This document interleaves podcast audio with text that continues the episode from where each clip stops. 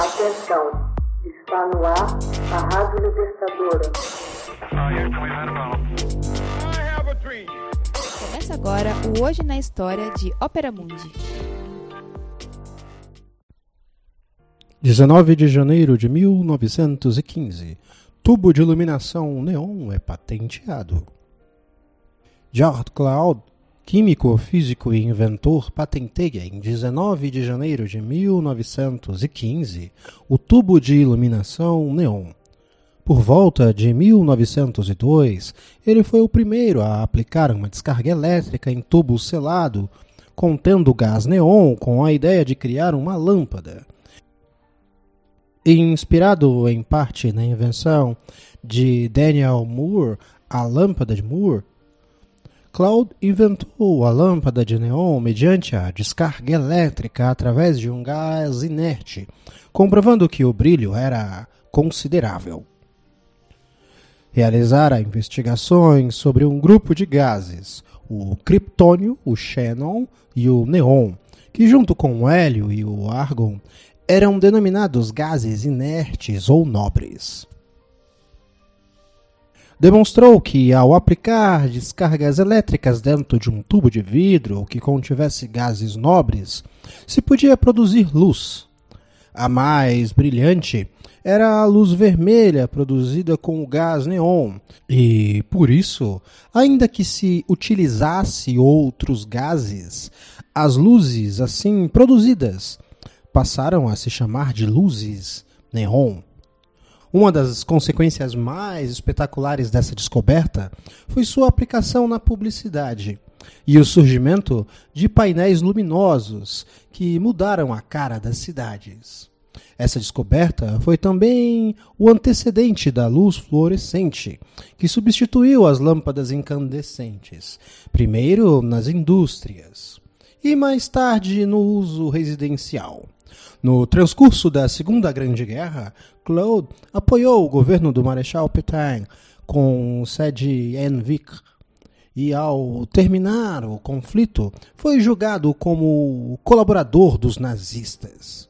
Passou quatro anos preso, de 1945 a 1949.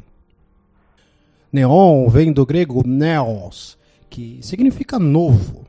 O gás neon foi descoberto por William Ramsay e Morrissey Travers em 1898 em Londres. Enquanto refrigeraram uma amostra retirada da atmosfera, até que se tornou um líquido. Em seguida, tal líquido foi aquecido e se capturaram os gases quando era fervido. Os gases encontrados foram o criptônio, o xenon e o neon. A cor vermelha brilhante que é emitida pelo neon gasoso foi notada imediatamente, sendo que Travers escreveu mais tarde. A chama de luz vermelha do tubo contou sua própria história. Neon é um elemento raro, presente na atmosfera na extensão de uma parte entre 65 mil de ar é obtido por liquefação do ar e separado dos outros gases por destilação fracionada. Claude exibiu publicamente a primeira lâmpada de neon em Paris em 11 de dezembro de 1910.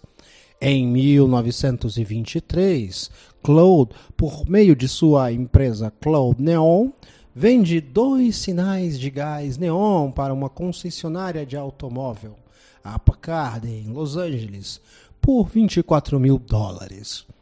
A iluminação, a neon, rapidamente se tornou bastante popular na publicidade externa.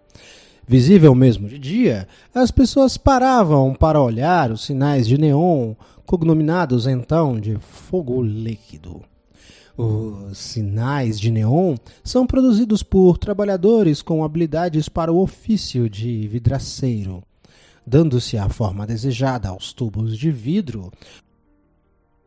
Os tubos de neon são feitos a partir de hastes vazias de vidro de 4 a 5 metros, onde são manualmente montadas de acordo com o projeto individualizado do cliente.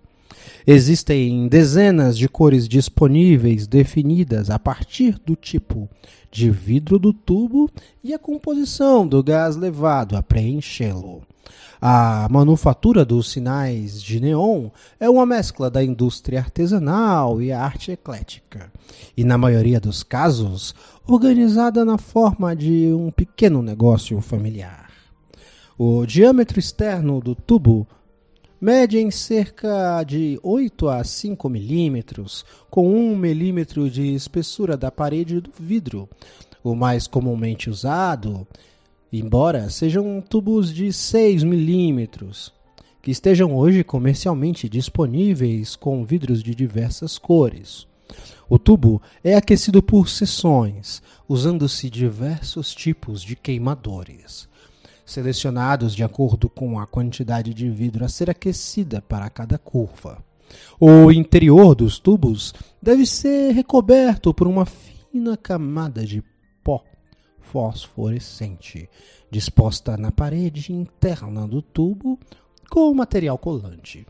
O tubo é preenchido com uma mistura de gás purificado e o gás ionizado em alta voltagem aplicado por entre as extremidades de tubo fechado, por meio de cátodos frios soldados nas extremidades.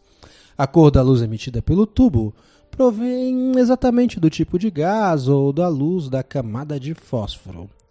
O gás neon é apenas um dos tipos de gás utilizados no preenchimento dos tubos, sendo sua aplicação eminentemente publicitária. Gás neon puro é usado para produzir apenas um terço das cores. A maioria das cores decorre do preenchimento dos tubos com outros gases nobres, como o argon, a qual se adiciona uma gota de mercúrio imediatamente após a purificação. Hoje na história. Texto original Max Altman. Narração José Igor. Você já fez uma assinatura solidária de Opera Mundi? Com 70 centavos por dia, você ajuda a imprensa independente e combativa. Acesse www.operamundi.com.br/apoio.